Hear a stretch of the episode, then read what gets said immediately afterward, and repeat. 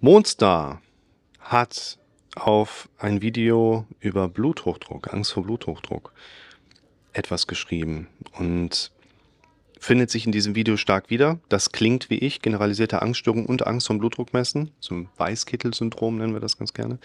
Selbst mein Blutzucker ist hoch, wenn ich beim Arzt bin und gemessen wird. Heute erst bei der Diabetologen Blutzucker 196, zu Hause 96, so eine blöde Angst. Ich habe mir diesen Kommentar mal rausgenommen, um damit so ein bisschen zu arbeiten, weil ich mir die Frage gestellt habe, wie groß können eigentlich die Blutzuckerschwankungen sein im Kontext von einem, nennen wir es mal Weißkittel-Syndrom in Bezug auf den Blutzuckerhaushalt. Weißkittel-Syndrom in Bezug auf den Bluthochdruck bedeutet ja, du gehst zum Arzt, hast Schiss vor dem Ergebnis der Messung, so eine unterschwellige Angst oder vielleicht auch eine sehr konkrete Angst. Dann wird Blutdruck gemessen und zack, 170 zu. Und der Arzt guckt so ein bisschen nachher und sagt, oh, äh, Beta-Blocker. Ist die Angst. Also die Ärzte kennen das, die werden dann auch eine zweite und dritte Messung mal machen und bevor die einen Beta-Blocker geben, sollten die eigentlich eine ganze Serie von Messungen machen und entsprechend auch den Patienten zur Selbstmessung anleiten. Vielleicht eine 24-Stunden-Blutdruckmessung auch noch mit dabei zu geben, um ein klares Bild zu haben. Aber das hängt immer auch nochmal vom Einzelfall von ab. Ich habe ein bisschen recherchiert und habe noch keine so aussagenfähigen Studien gefunden, die jetzt ganz klar differenzieren, welchen Ranges kann so ein Blutzucker aufgrund von Angstmustern eben auch mal davon zwitschern. Es ist so, grundsätzlich in der Natur, dass wir bei der Angststörung oder auch der generalisierten Angststörung ja nicht von einer Krankheitsursache sprechen, sondern von einer Symptombeschreibung. Das heißt, Du bist ja nicht in einer generalisierten Angststörung erkrankt, lieber Monster und liebe viele anderen ihr da draußen. Und habt deshalb diese Symptome, sondern weil ihr bestimmte Symptome habt, wo mit der Diagnose nicht gesagt wird, wo die herkommen, kann man das eine generalisierte Angststörung beispielsweise nennen. Und hier, Menschen sagen zum Beispiel auch ganz gerne, naja, ich bin ein sehr ängstlicher Mensch. Das ist eine Beobachtung, aber nicht die Ursache für das Auftreten zahlreicher Ängste. Die, das Auftreten von zahlreichen Ängsten lässt sich ganz easy peasy begründen, wir haben Bilder im Kopf, die unser Gehirn uns dahin gibt, weil unser Gehirn die Aufgabe hat, uns diese Bilder dahin, wo ist meine Hand, uns diese Bilder dahin zu geben. Unser Kopf soll dramatisch, misserfolgs- und negativ orientiert denken. Je nachdem, wie wir dann damit umgehen, entsteht daraus entweder ein Handeln oder ein Konstruktivismusprinzip oder ein anderer Gedanke oder wir lassen das so nachhallen. Und wenn wir nicht darin geübt sind, irgendwas anderes zu machen, als lediglich den Gehirnstrukturen oder den Gedanken, die unser Gehirn so inhaltlich hochgibt, zuzuhören, zuzuschauen, wenn wir nichts anderes machen, dann kriegen wir nachher natürlich auch Angstreaktionen auf einzelne Situationen bezogen. Und wenn sich das dann entsprechend kumuliert, dann haben wir die generalisierte Angststörung, weil dann ein Patient einfach vor allem nachher in Anführungszeichen Angst hat. Ein Weißkittel-Syndrom beim Blutdruck ne, ist halt wirklich, dass der dann hochgeht.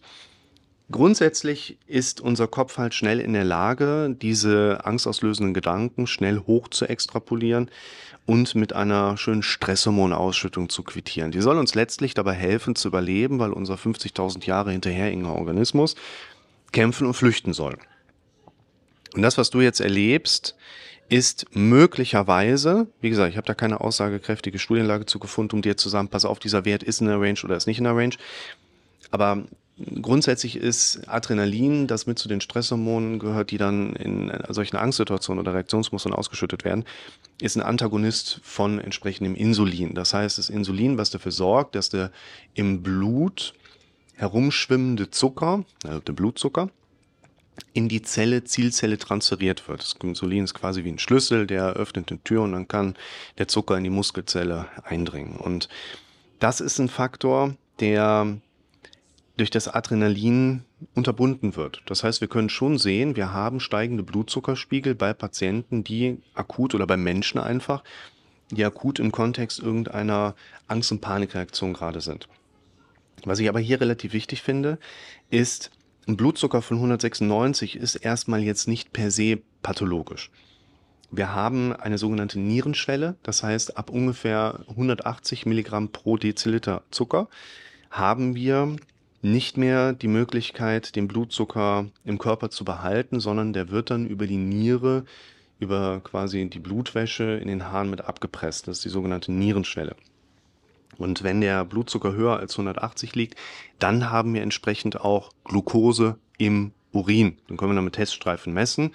Und wenn wir bestimmte Untersuchungen machen, dann wollen wir das einfach nicht sehen. Und es gibt aber, wenn du jetzt irgendwas hoch kurzkettig zuckerhaltiges gegessen hast und wir messen eine halbe Stunde später Blutzucker, ja, dann würde auch mein Blutzucker irgendwo in der Range da oben liegen. Das ist jetzt also nicht per se pathologisch.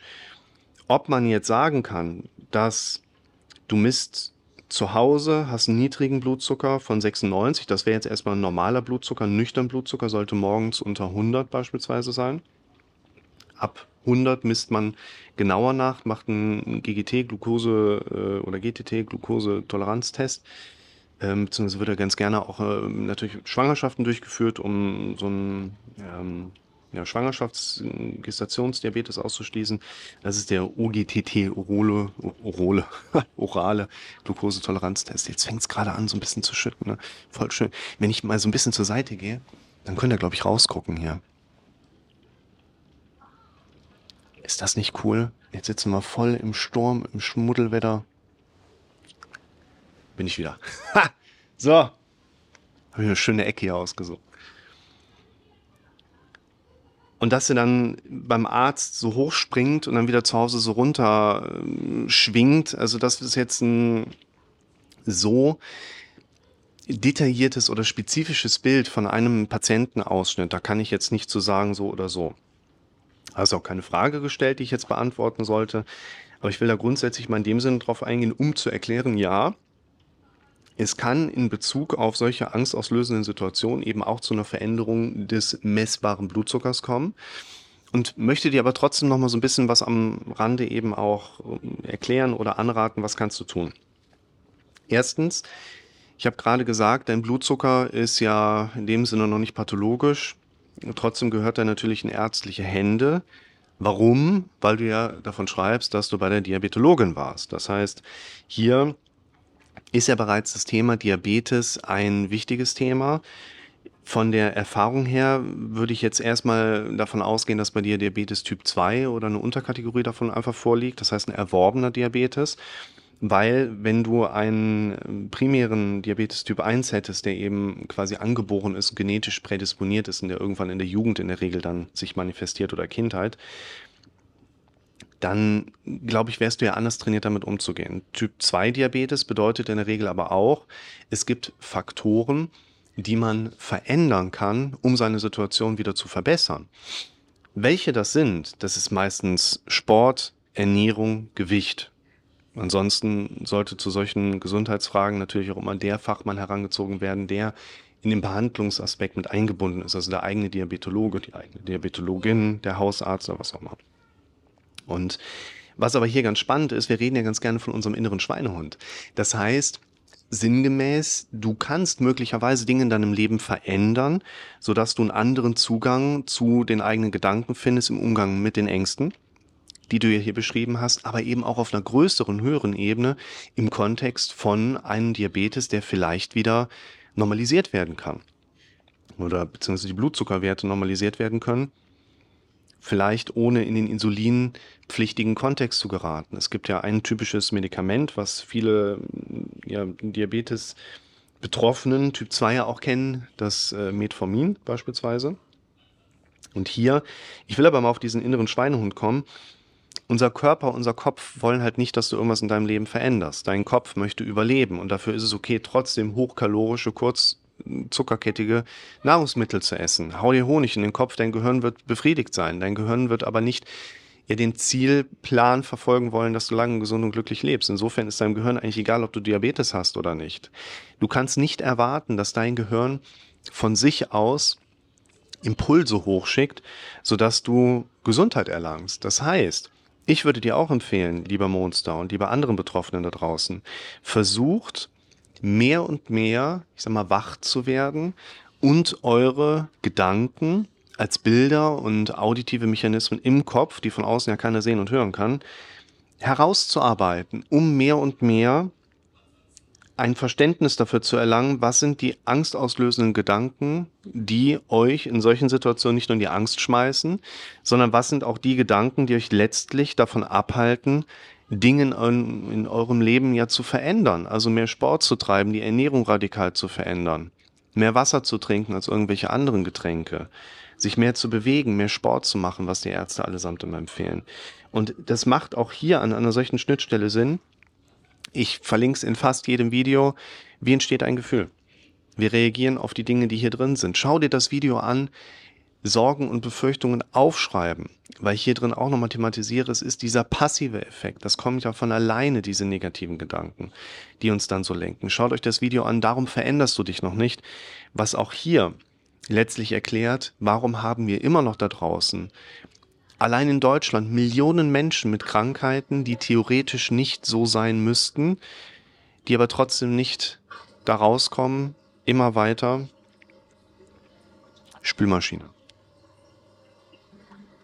Bin so happy, dass ich eine Spülmaschine habe, weil mit einem Kind allein, du hast immer irgendwas zu tun und wenn dann jemand für dich spült, Granate. Ja, es viele Menschen auch immer noch da draußen gibt, die quasi eine vermeidbare negative Lebenssituation, einen negativen Lebensumstand haben, der veränderbar wäre und wir über die Modelle, die wir hier thematisieren, erklären können, warum verändern wir uns denn nicht? Schaut euch das mal an und dann werdet ihr ein Stück weit mehr verstehen, warum ihr noch in der Situation seid, in der ihr euch befindet und warum ihr noch nicht in einer besseren Situation seid, die ihr euch ja eigentlich wünscht.